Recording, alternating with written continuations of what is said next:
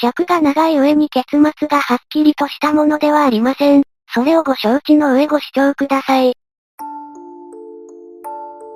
ゆっくりの、怖い話。死んだはずの母親が生きている。2チャンネル、オカルトいた。そこに妙なことが書き込まれた。不可解な体験、謎な話、エニグマ。ここは不可解な体験などを書き込むスレのようですね。父親が自殺して1年後くらい、携帯に父親からの着信が、俺は恐怖におののきすぐに電話を非着信にし、父親のアドレスを着信拒否にした。もし電話に出ていたらどうなったのだろう。こんな感じのことが書き込まれるこのスレに、不気味な書き込みが現れました。現在進行形、3年前に亡くなった母親が生きてる。去年から普通に実家にいて生活してる。晩年病気で通院してたんだけど、それも含め生前と変わりないごく普通の生活。俺の頭がおかしくなったのかと思った。だけど父親と弟も気づいてた。ばあちゃんはボケてるのでわかんない。父親と相談して戸籍調べたら除籍の履歴もない。保険証は不要で交付されてる。自動車免許の更新は亡くなる前の年だったから保有。車は母親死んだ時父親に名義変更済みで、母親はいつの間にか名義変わってんじゃんって言ってた。位牌も何もない。寺の坊主も近所の人も以前と変わらず挨拶や会話してたりで意味がわからない。どういうこと何が起きてるんだろう似たような話聞いたことある方いますかこの状況って受け入れていいのダメだろ。助けてほしい。亡くなった母親が生きているという書き込みがありました。今はなんかもう俺ら親子、父親と弟、三人で、二回目死んだ時ってどうしたらいいんだろうな、また葬式出すのかな、とか言ってるんだけどそんなんおかしいじゃん。どこまで死んだことになっててどこまで生きてた時のままなのか、まだ調べてる最中です。よければお母さんが生きて戻ってきた最初の日の詳細聞きたい。不可視もほどほどに、とそうじゃないでしょ。仮装するには死亡届が必須。死亡届が出れば戸籍に書かれる。戸籍上生きてれば仮装できないんだよ。お墓や仏壇は消えたのか他の証拠も全部消えてるのか。お母さんがくっきりした幽霊なのかそっくりさんに騙されているのか。住人の反応もそれぞれです。戻ってきた初日と思われる日は俺アパートにいたから、父さん曰く、仕事終わって帰ったらいたんだって、リビングでばあちゃんと話してたらしい。幽霊ってか幻覚かと思ったら、おう、お帰り、ご飯あるよ。ってめちゃくちゃ普通に言われたから、父さんも、お、おう、ってなったとか、弟も同じ感じらしい。そのまま朝起きてもいるし、普通に家事とかしてるしで、本人には言えない空気になって今に至る。俺が実家行くって連絡した時そんな感じのこと聞いて、アホかよこいつらって思いつつ実家帰ったら弟の後ろから母親が出てきて、その後は変な気まずさと空気感と恐怖でよく覚えてない。ただ本当に普通にテレビ見ながら笑ってた、エンタ見てた記憶ある。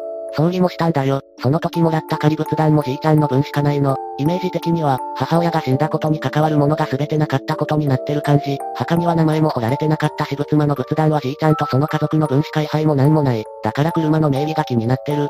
どこで亡くなったの？病院に聞いてみれば、意識不明で2週間ほど入院、そのまま病院で息を引き取ってエンゼルケアしてもらって、契約してた総裁センターへ、病棟で馴染みの看護師さんたちなんだよ。なのに彼女らも今普通に会話してる。空白の2年間は、母親的には何してることになってるんだろう。なんか怖くて本人とあんま話できてない。っていうかそのことに触れられない。俺実家離れてるからすんごい申し訳ないけどあんま言ってない。正直嘘だろとしか思えませんが、とりあえず彼の話をさらに聞いていきましょう。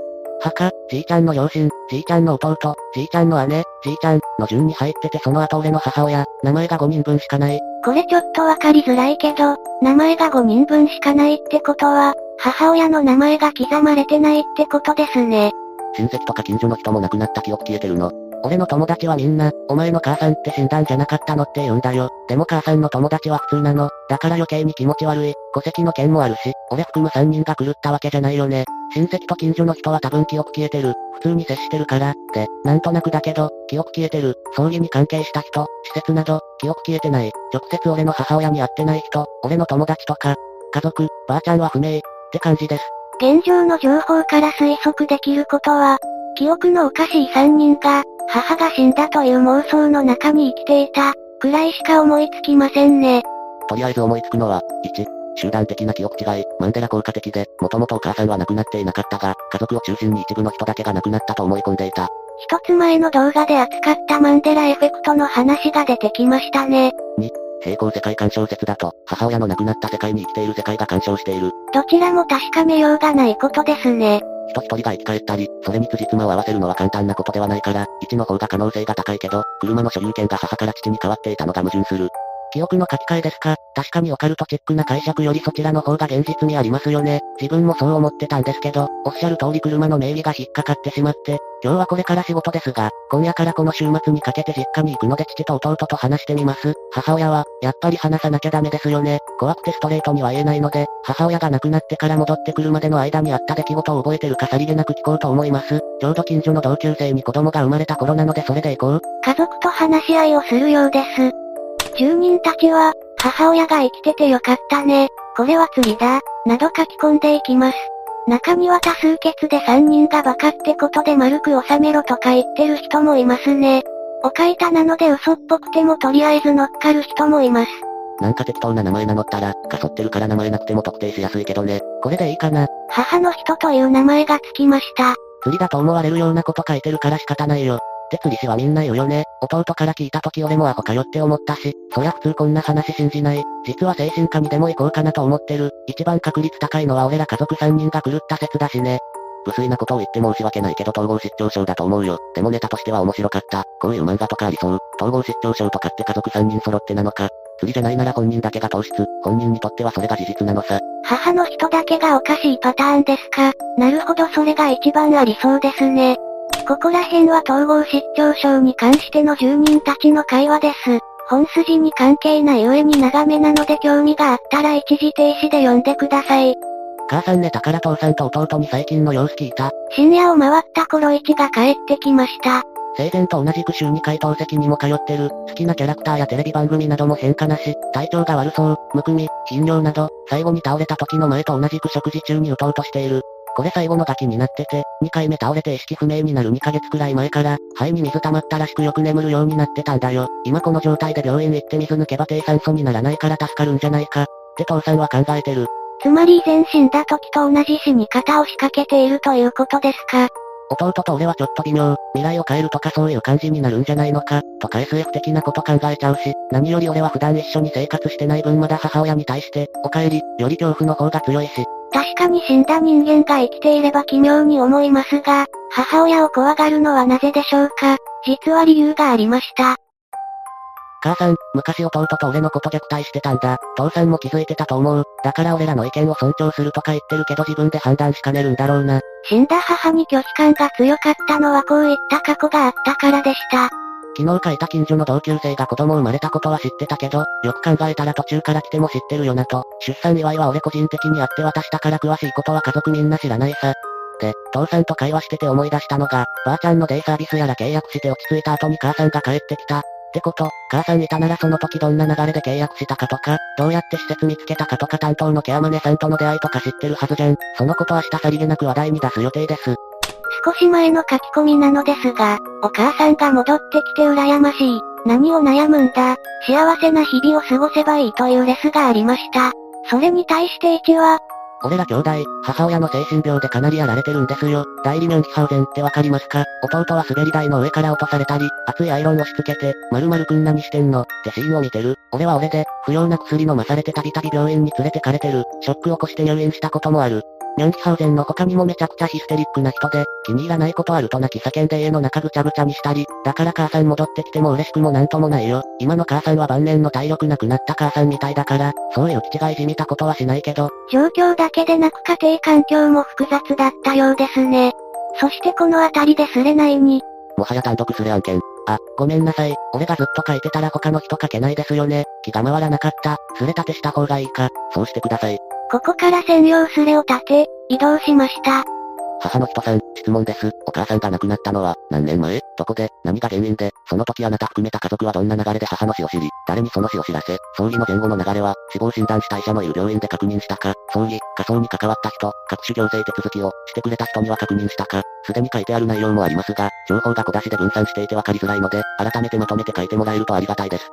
難病が重なって闘病、通院入退院を繰り返す、20年経つ頃に家で倒れて意識不明に、通っている病院に救急車で直行、入院して2ヶ月くらい寝たきり、低酸素脳症、になりそのまま病室にて死亡。20年とはどういう意味？闘病が始まってから20年くらい経ってってことでした。上記の通り長年通っていた病院に入院し、主治医がその場で死亡確認してます。葬儀、火葬に関わった人、各種行政手続きをしてくれた人には確認したか、個人には連絡とかしてない、戸籍は当本もらって存在してるの確認した、除籍歴も当然ない、答えになってなかったり分かりにくいところあったら指摘ください。オカルト考察の前に父親と話し合え、という人もいます。父親が息子の精神状態を見て嘘をついた可能性もある、とのこと。てかこの人さらっと異世界体験あるって言ってるんだが、オカルトいたすごいね。これに対して母の人は、ここで色々意見もらって、今は正直この線を疑ってる。今日父から、俺ら兄弟が知らなかった話聞かされた。俺ら親子の共通点は、母親、妻、に対する像な気がしてきた。本筋ではないので割愛しますがオカルト的考察、精神病的考察、などなど長文で色々書かれていきました。みんなありがとう。すごいいろんな視点があって、それぞれの可能性考えるとちゃんと説明ついたりするもんなんだなって感心した。一つ気になるのは、空白の2年間も時々実家には顔出してたけど母さんに会ってないんだよな。ここが引っかかっててさ、元スレで、その間は入院してたんじゃ。テレスがあったからその可能性を確認したい。おはよう、昔からいつものことなんだけど、昨日もばあちゃんと母さんがひどい口論しちゃって疲れ切ってアパート帰ってきました。その中で一つ分かったこと、ばあちゃんの中では母さん死んでない。自分の旦那も生きてると思ってるレベルの認知症だから確信に迫ったわけではないけど、お前なんかあの時死んでればよかったんだ、って母さんに向かって怒鳴った。あの時っていつ？こいつが倒れた時によ、いつ頃か覚えてる。ほら知らねじゃ。ここから先はみんな黙っちゃって母さん部屋に引きこもったから、声だけかけて帰ってきた。朝一精神科に電話予約入れました。今週の木曜日に見てくれるそうです。ばあちゃんはボケてるだけだからどうでもいいんじゃないかな、と思いきや、書き方の問題かもしれないが実はばあちゃん何か知ってるような気がする。本当は認知症ではないかあるいはまともな時間帯が結構あるとか。やっぱりな、鍵はおばあちゃんなんだよ。おばあちゃんが、母親の死んだ世界を作り、それにみんなが引き込まれていた。おばあちゃんがボケて、パワーが弱まったから、母親の死んだ世界が崩れた。少数の人たちがババア犯人説を挙げます。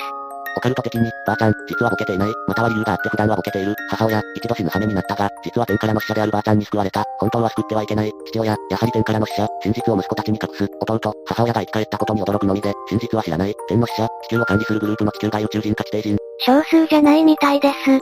まずおばあちゃんが父方か母方でも、おばあちゃんの鍵度というか細かい現象における役割や働きの解釈が違ってきそうだね。逆パターンもあるかも。ばあちゃんが現実改変能力者で、認知症が出てから力が暴発しているとか、ボケたばあちゃんが、母親が生きている世界に、母の人を引き寄せたのなら、今こうして、母の人と繋がっている我々もまた、ばあちゃんの作った仮想世界に生きていることになるぞ。おばあちゃんで遊ぶんじゃねえよ。おはよう、特に進展というか新しい情報もないので、あさっての受信まで質問に答えるだけにします。ちょっと仕事でトラブルあってあんまり来れないかもしれないけど、時間ある時レスしに来ます。ここら辺からは進展がある時や質問を答える形になっていきました。この日は住人たちが色々書き込んで進んでいきます。母の人の不審な部分に突っかかったり、完全に釣り扱いしたり、釣り扱いするものを諌めたり、警察を絡めて考えたりする書き込みがありました。父が俺らにした話。翌日早朝、母の人が来ました。父さんが母さんと結婚した理由ってのが母の妊娠だった。ただその子供は俺じゃない。殺したらしい。理由は次のレスに書く。それの責任を取る形で結婚。母は父をその時の件でことあるごとに罵っていたらしい。喧嘩が多かったのはそのせいかも。母60歳、去年57、大陸含むニャンヒハウゼン、クローン病、慢性腎不全、シェーグレン症候群、バセドウ病、父52歳、弟21歳大学生、同居、俺30歳社会人、別居、祖母86歳認知症同居、祖父去年82、母方、祖父母は母方、父は実家と縁を切っているのでそっちの祖父母は俺も知らない。祖母は生まれの家族がいない。戦争でカラフトから引き上げてきた時に家族を失って孤児として育ったみたい。祖父は姉と弟がいたけど二人とも亡くなっている。二人が結婚して一子を設けたのが俺の母親。母とある男性が結婚し俺が生まれる。俺が5歳くらいの時に、既婚者であることと俺の存在を隠して今の父親と不倫。ここまでは高校生くらいの時から知ってた。数年後、妊娠するが堕胎。理由は当然既婚者だからだろうけど、父には病気であることを理由に、子供に遺伝するから、と説明したらしい。責任を取る形で結婚を約束。多分このタイミングで離婚。翌年同棲を始めるために家を出ていく。この時で俺8歳くらい、詳しいこと分かってなくても、俺はいらないから捨てられたんだなって思った。弟を妊娠したのを機に入籍。この時は、病気も落ち着いてきたので産みたい、と言った母の意向を優先。多分ここら辺のタイミングで母が父に、実は子供、がいるって告白したんだと思う。二人揃って実家に顔を見せた。小学校の時、新しいお父さんだよ。って言って母が帰ってきたのを覚えてる。当然祖父母が怒って感動。両親はちょっと離れたアパートで暮らしてたはず。俺は祖父母の家に残った。次の年かな、母の病気が悪化して倒れたらしく、三人で家に来てそのままみんなで住むことに、俺はほじゃほじゃしてる弟を何も考えないようにして可愛がってた。実際懐いてくれて可愛かった。そんな弟に、俺にしたようなことを母がしてるの見た時は全力で弟をかばったりもした。監視してたに近いと思う。弟と俺への虐待の性質がそれぞれ違うのはそのためかもしれない。それからずっと6人で同居、じいちゃんが亡くなって、ばあちゃんに軽い認知症が見られるようになって、母が亡くなって、ばあちゃんの認知症がひどくなった。長くなったけどこんな感じです。時々指摘されてる親子の距離感は、離れて暮らしてたことと俺が父の実子じゃないことも関係あるかも。母親が蘇った関係なしにすれ立てできそうなくらい重たかったですね。眠くて文章ごちゃごちゃしてるかも。変なところとかわからない点があったら言ってください。明日病院予約してるし、今日は残業したくないから早めに家出る。病院には弟も一緒に行く。父さんは仕事の都合つかなくていけないって。で、明日病院でこのスレの内容を見せていい？お医者さんに一から説明するのちょっとめんどくさくて、経緯の他にも、文章とかで頭おかしいかどうかプロの目で見てもらいたいしさ。スレ全部じゃなくて、俺のレスと俺がアンカつけてる質問だけ抽出して印刷しようかなって考えてます。2ちゃんを見せた方がわかりやすいかもしれませんね。オカルト解釈の部分は完全に排除してスレの内容を抽出して医者に見せるのはいいと思う。できれば213、214のように登場人物構成、重要な情報、出来事の時系列、出来事に関する補足情報、と、順を追う形でまとめた方がいいけどね。了解です。助言ありがとう。仕事後に伺いたいのですが、3年前から再登場した1年前までの2年間の出来事で強く記憶に残ることは何ですか？もちろん心情的に強く思ったことでも構いません。その平穏な2年、逆に言えば妙な2年の話を伺いたい。これは母の人の過去2年間の記憶に異常がないか聞きたいようですね。これは俺の中での印象的なことでいいんだよね。ワールドカップは先輩たちと優勝国予想し合って盛り上がったな。俺はクロアチアにかけてたから残念だった。そのすぐ後に母さん戻ってきたんだけどね。特別異常は見られませんね。日本が優勝して興奮したとか言ってたら別の世界から来たのが確定したんですが。もともとかかってたわけでもないのに、初心、電話でその週にすぐ予約が取れる精神科ってあるんだ。季節によっても違うな。今は秋の初めの気分が揺らぐ頃が一段落の頃、春先だと3ヶ月待ちもあるしハイシーズン以外だと今週オケもある。精神科って混んでいるんですね知りませんでした。母ちゃん不倫離婚でなぜ1はジップの家に残らない？母ちゃんの実家にすぐ行ったのか？それと母ちゃん離婚と再婚で、1の名字は2回変わってる。ジップ姓、母ちゃん姓、父ちゃん姓、姓が変わってたら高校生と言わず、幼少の頃に事情知ってしまうわな。しかも衝撃の母ちゃん父ちゃんよりずっと年間、やり手やな母ちゃん。複雑すぎてようわからんね。ただいま、結局残業でした。俺の本当の父も今の父も婿養子なので母さんのせい。弟と俺の名字は一度も変わってない。で、どっちも母さんの実家で同居。なのでどっちの父の実家も知らない。そこだけはシンプルなようです。そして翌日。おはよう、今日はいよいよ精神科の受診です。駅まで弟迎え行って一緒に行きます。すでにめちゃくちゃ緊張してる。吐きそう。もしメンタル的な問題だった場合も詳細書いた方がいいよね。オカルト案件じゃないとしても、結果気にしてくれてる人いるかもだし。では行ってきます。吐きそう。何かしらの決着をつけたいところですね。大丈夫だよ。精神科は先生怖くない。って、兄弟揃って、はい、確かに母は死にました。っていうのか。これ、医者がオカルト版に相談しに来るかも。これ言ったら元も子もないけど、仮に母親が本当に現実に生き返ってるとしてもだよ。精神科の先生としては幻覚なり妄想なり何らかの精神疾患の診断をつけるわけでしょ。って、本当に起こってる現実なのに頭の中の出来事にされちゃうわけでしょ。これでどれだけのオカルトが闇に葬られてきたんだろうね。まあ、ぶっちゃけ一が病名をもらって帰ってくるだけですよね。だから、精神状態がまともだと確信していて、オカルト経験をした者は人には話さない、病気扱いされ、対人関係、社会的立場を失うからだ、わずか一部分だけ、漏らしたりする。だから多くのオカルトは闇の中なんだ。なるほど、おかしいことを言っていたら対人関係や社会立場を失うのですね。あ、私どっちももともとないんだけどなんでだろう。そして母の人が帰ってくるまでの間は、すれないが一番荒れていたというか、釣りかガチかわからないものに対してどういった姿勢を取るか、でスレが進んでいましたね。安易に釣りだの嘘松だの言ってるわけではないので興味があったら元スレを覗いてみてください。そしてそのうち母の人が帰ってきました。こんばんは、やっぱり俺も弟も精神的にかなりヤバかったみたい。結論から言うと、俺らが勝手に母親が死んだ記憶作って逃避してただけでした。乖離性遁走の一種らしい。オチとしてはつまんないよね。ごめんね。付き合ってくれてありがとう。俺明日も休み取ってて、今日含め5連休なんだ。弟と二人で小旅行に行くことにした。適当にフラフラしてうまいもん食べて、今までのこととかこれからのことぼんやり話し合う予定。今夜は俺のアパートに連れてきたから、一緒に酒飲みながらサッカー見る。今日はもう何も考えたくないから、本当に申し訳ないけど放置になります。旅行から帰ってすれ落ちてなかったら詳細書きます。落ちてたらそのまま去ります。俺のことは忘れてください。自分が気づかないところでストレスって溜まってるんだね。みんなも気をつけて。じゃあさよなら、またね。当たり前っちゃ当たり前の答えを持ち帰ってきましたね。こうして母の人は旅行に旅立ちました。まあ精神科医は精神病としか判断してくれないよね。逆に意味深な回セリフでも帰ってきたら創作感マックスだもんな。これで全部辻褄合うんだっけ？答え合わせ楽しみだけど旅行いつまでよ？うん、父と弟、同時に母が生きていることを思い出したわけ。そのあたりが唯一最大のミステリーなんだが、まあいずれ種明かしがあるようだからそれまで勝手にみんなで推理披露して盛り上がろうぜ。住人たちもある程度は想定していたようですね。母の人が帰ってきたのは1ヶ月近く先でした。それまで住人たちは自分たちの推理を披露し合ってました。興味があったら元スレを除いて。って今回こればっかり言ってますね。行方不明になってないよ。スレ内で行方不明者扱いされていました。弟は俺のアパートにいます。それはちょいちょい覗いてたんだけど色々あって書き込む気になれず放置してごめんなさい。偽物出てきて面倒になったら嫌だなと思って書き込むことにしました。ちょっと前に偽物が出てました。母が亡くなった。祖母は認知症が悪化して施設入り。父は入り婿なんで実家に戻った。家を売ることになった。弟は大学出るまで俺のアパートで暮らす。こんな感じです。バタバタしてます。母の死について考える暇もなく、また戻ってくるんだろうか、とただなんとなく思っています。亡くなり方は前回の死と全く同じでした。葬儀も何もかもデジャブを見てるみたいで気持ち悪かった。父も弟もそう言ってた。もうわけわかんなくて仕事にも行けず家の手続きなんかで気を紛らわしてます。何を言ったらいいかわからない。ごめんなさい。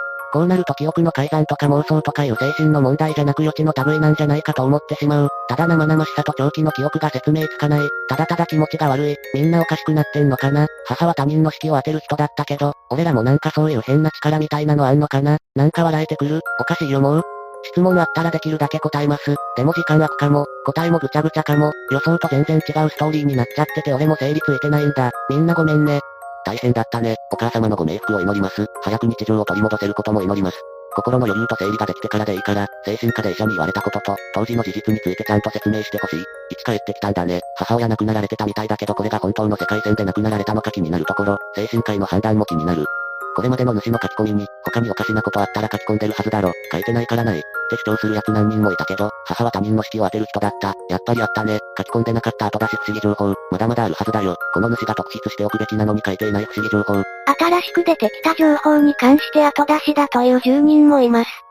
フランス人形もそうだけど今回の件とは関係ないかと思って、というか母の件に関してはそれが当たり前だったから特に不思議情報とは思ってなかった。後出しとか言われたら嫌だから思い当たること書くよ。フランス人形は動く。母は他人の式を当てられる。ばあちゃんは白いもやが見える。悪いこと起きる前、じいちゃんは空を見て天気を言い当てる。弟は全息持ち。父は健康。猫とかカラスがよく住み着く。玄関の鍵がやたら硬い。家のことで思い当たることとりあえず書いたけどどれが特筆する事項かわかんない。あとなんかある？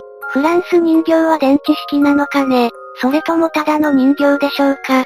動くフランス人形とは機械仕掛けという意味か、霊現象的に動くということか、など、突っ込みどころはたくさんあるけど、それはまず置いておこう。特筆すべき点は、あなたの最後のレスから散々議論になってる点だよ。本当に医者に乖離性遁走と言われたのか、これまでに、支えでもいいから記憶を喪失した、もしくはそれが疑われる、経験をしたことがあるのか？重要な部分をまとめてくれる住人がいますね。遁走の歴はないことは病院で父が証言してくれた。三人とも PTSD って言われた。死んだとか生き返ったってのは嫌な記憶が作り出した幻覚らしい。正直納得できてない。入院しろって言われたけど仕事もあるし母の件以外は普通だと思うから断った。出されたのは抗うつ剤と睡眠薬と安定剤。飲んでないけど、来週カウンセリング受ける予定だけど行くか迷ってる。父が自分の実家戻る理由は660が言ってる内容で合ってる。死亡届は今手元にない。実家にコピーはあるはず。書籍とか原本とか見に市役所行けばいい。さすがにもう会社あんまり休めないんだけど。差し支えなければ、それの写真を撮って見せてくれない。ID 付きの画像が上げられました。薬が手元にあるのは本当のようです。J ゾロフトっていきなり 100mg で出されることはないと思うんだけどこれは何回目かの受診の写真ですの。ちょっと語尾が可愛いね。兄弟だけで病院行ったのかと思ってたら父もなの。3年前に母親が死んだこと自体事実じゃなかったってことでいいのかな。1回目が10月頭で 25mg、弟同行、医者に遁走と言われた。2回目がその翌週 50mg、父同行、確かこの日ベルソ村もでかいのになった気がする。さらに2週後 75mg、3人で受診。今回が4回目の受診で 100mg、3人で受診。次の予約は4週間後。3年前には死んでなくて死んだ記憶が捏造されたものだとのこと。正直ここら辺まで釣りかなと思ってたけど、強めっぽい薬とか出てきたらマジなのかなと思い始めました。なんか個人情報あげろとかやばい人がいるね。黒塗りしたって見る方法あるし。ここら辺母親の死に関する書面などをあげろと言っている人たちがいました。まあ公にさらせとまでは言わないけど、今現在母親が死んでいるという事実がきちんと記録として残ってるか確認しといた方が良いだろうな。物的証拠として手元に残しておかないと前回みたいに死んだはずの母親がまた生き返るなんてことがあるかもしれないからな。もう一回蘇ったらマジで自分の頭疑っちゃうよね。戸籍謄本のどこを伏せれば個人情報が漏れないか分かっている、という自信がなければ役所関係の書類はアップしない方がいい。改ざん防止のしかしで役所は特定できてしまうし、それが分かれば死亡日から亡くなった人までは特定できてしまう可能性がある。おっしゃる通り、個人情報晒すのは嫌なので戸籍関係は死亡届も含め上げる気ないです。忠告ありがとう。お医者の言う通りなんじゃないのかね。必要なのはここで吐き出すことではなくてカウンセリングでは、と思います。真相究明の場としてここを使うわけでもないのでしょうし、うだうだここでどうしたいのって。自分でもそう思ってる。このままさよならしてもいいかなってさ。でも締め方わかんなくなってて。ここら辺結構粘着してくる人がいて母の人もかなり辛そうです。母親が認めに亡くなったのは、4回目の受診の前。そうです。3年前に母が亡くなった状況と、今回亡くなった状況で、死因とか亡くなった時間とか、細かなところで差異はあった。あくまでオカルト的だけど、考察する手がかりになる。死因、症状は詳しく書かないけど原因はほぼ同じ。だけど誰かが指摘していたように意識不明から2ヶ月間の期間は開かなかった。期間切開も今回は行っていない。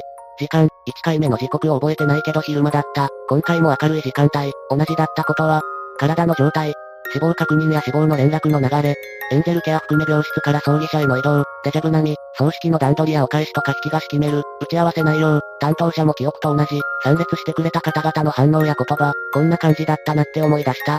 あと俺の仕事については技術職とだけ言っておきます。長期、短期記憶ともに必要な業務内容です。割と神経質な方なのでミスや納期について指摘を受けたりしたことはないです。俺の記憶が正しいっていう前提ありきですが、皆さんおっしゃる通り脳外科には行く予定でいます。とりあえず近くの開業医、ばあちゃんの薬出してくれてる脳外科に予約、何か見つかったら大きい病院に紹介状出してもらう、でいいよね。これを今日最後のレスにします？質問は自分に安価ついてるレスにだけ返してます。質疑応答はしても議論はしないつもり。みんなの意見を参考として読ませてもらっています。ネタ説もオカルト説も精神病説も脳外科説もすべて、最後に一つ重ねていますが個人情報につながる可能性のある書類は絶対に載せません。それだけはマジで勘弁してください。おやすみなさい。寝るようです。ぐっすり休んでください。別に載せなくてもいいんだけど書類の存在と内容はどうなってるの？出勤履歴は、前回、と今回の学年はちょうど同程度なのかな？眠れない？不眠症にもなりつつあるのでしょうか？マジでヤバそうです。そのまま質問の返答を箇条書きで書いていきました。さらに別の人のレスが気になると言います。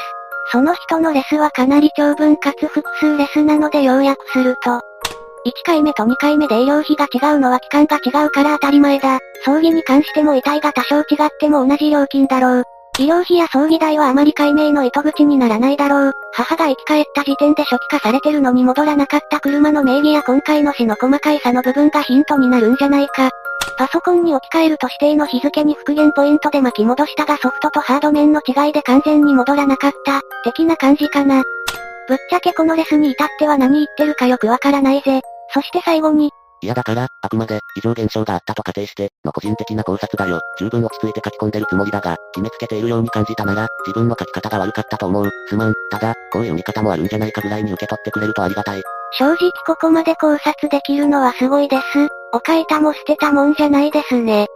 これに対して母の人は、医療費関連の細かいことを書き、車の名義に関しては、車の名義変更は母曰く、長期入院したし自分で運転できなくなった。って理由で変えてたらしいんだけど腑に落ちない。その間の透析はタクシー使ってたって言ってる。確かに障害タクシーのスタンプカードみたいなのと控除された分の領収書、あるけど、そんな記憶ないんだよ。やっぱり脳外科案件なのかな。あとぶっちゃけ父とは連絡取りにくくなってます。LINE 送っても既読すらつかない。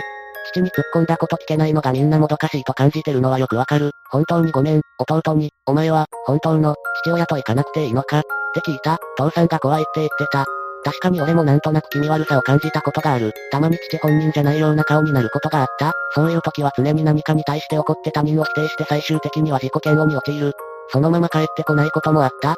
俺が初めて精神科受診した時帰り性遁走って言われたって書いたよね。それ俺じゃなくて父の症状だと思うんだ。でも初診では父は同席してなかったし父の話もしてない。診断理由もよくわからない。結局3人とも PTSD のフラッシュバックって言われたし、これって病院変えた方がいい。母親関係なしに、何が真実なのか、妄想や幻覚を見ているんじゃないか、よくわからなくなってきました。あと一つ、みんなの意見を聞かせてほしいことがあります。本件に無関係かもしれないんだけど、父が実家と縁切ったって本当だと思いますか？今回の件で実家に帰る、実家には誰もいないことをなぜか知ってる、そもそも本当に誰もいないのか、どこかで書いたと思うんだけど、俺と弟は父親の実家を知らない、縁切ったって言われてたから仕方ないと思ってた。もし父がまだ自分の実家と繋がってるとしたら、俺らは父が言ったことなどを根底から信じられなくなる。俺の疑問まとめておくね。帰り性遁走は誤診、病院変えた方がいい。むしろ脳外科案件として精神科はいかないってのはダメ。父が実家と縁切ってるって本当だと思う。父を疑うのはおかしい。よかったら意見をください。お願いします。残念ですがこれが母の人の最後の書き込みでした。2ちゃん自体も負担になっていたかもしれませんし、仕方ないと思います。住人の反応としては、あなたは正常に見えますお父さんを疑うのはおかしくない気がします。3人というのは珍しいけど1人で似たような話なら世界的にはある。医者では難しいかもしれない。薬を飲む気がないなら意味がないのでは、オカルトに理解のある医者でない限り難しいかもしれない。などなど長文のレスが多数あり正直まとめきれません。何回目かわからないけど詳しく知りたい方は元スレを覗いてみてね。いかがでしたか？次スレも立っていたのですが母の人は現れませんでした。釣りなのか本当なのか、私には正直判別できません。オカルト板でここまで長文の考察や仮説を挙げたりするスレを見たことがなかったので、私はこのスレを結構楽しめました。結末がはっきりしなかったりインパクトに欠けるかもなので、退屈に感じた人もいるかもしれません。果たして真実はどうだったのか、皆さんの感想をお聞かせください。ご視聴くださりありがとうございました。また見てね。